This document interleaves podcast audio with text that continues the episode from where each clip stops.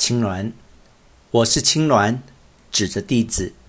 这些人一直跟在我的身边，跟我同行。同行一，您就是青鸾，含泪望着青鸾。同行二，我非常高兴，我一直盼望能见到您，哪怕一生一次也好。同行三，当我越过缝板的关口，听到这里就是京都的时候，我流下了眼泪。同行四。我很少有现在这样的感受。同行五，我完成了一个长久的愿望，没有比这个更久的愿望了。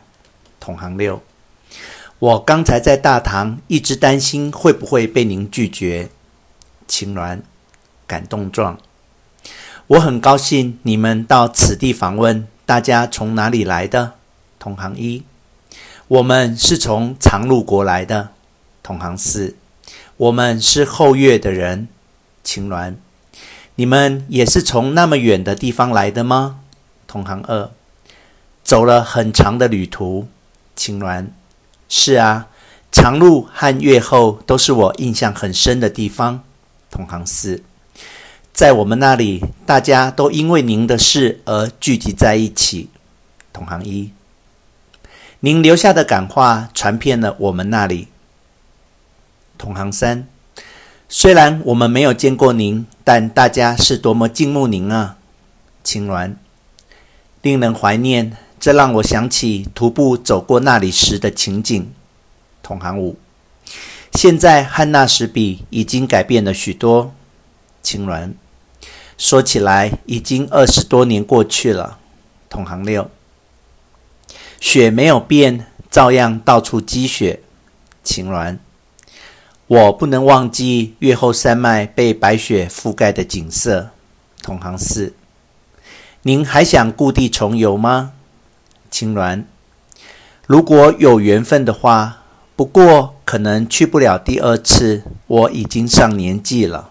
同行一，您高寿？青鸾，七十五岁。同行二，刚才我们听说您身患重病。青鸾。有点感冒，差不多全好了。同行二，请多多保重身体。同行三，我们大家真不知道说什么好。晴岚，别这样说。片刻，子为缘。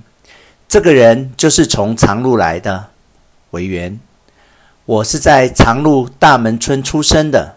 同行一，听到是同一个地方来的，觉得真亲切。您待在京都很久了吗？委员，我离开故乡已经十年了，而且我的父亲还在那里，我很想他。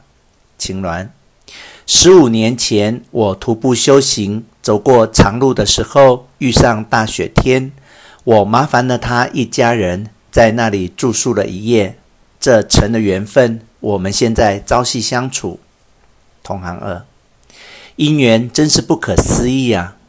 神一，此时此地相逢也是前世之缘。僧二，跟大家能够说这么多暖心的话，没有缘分也是办不到的。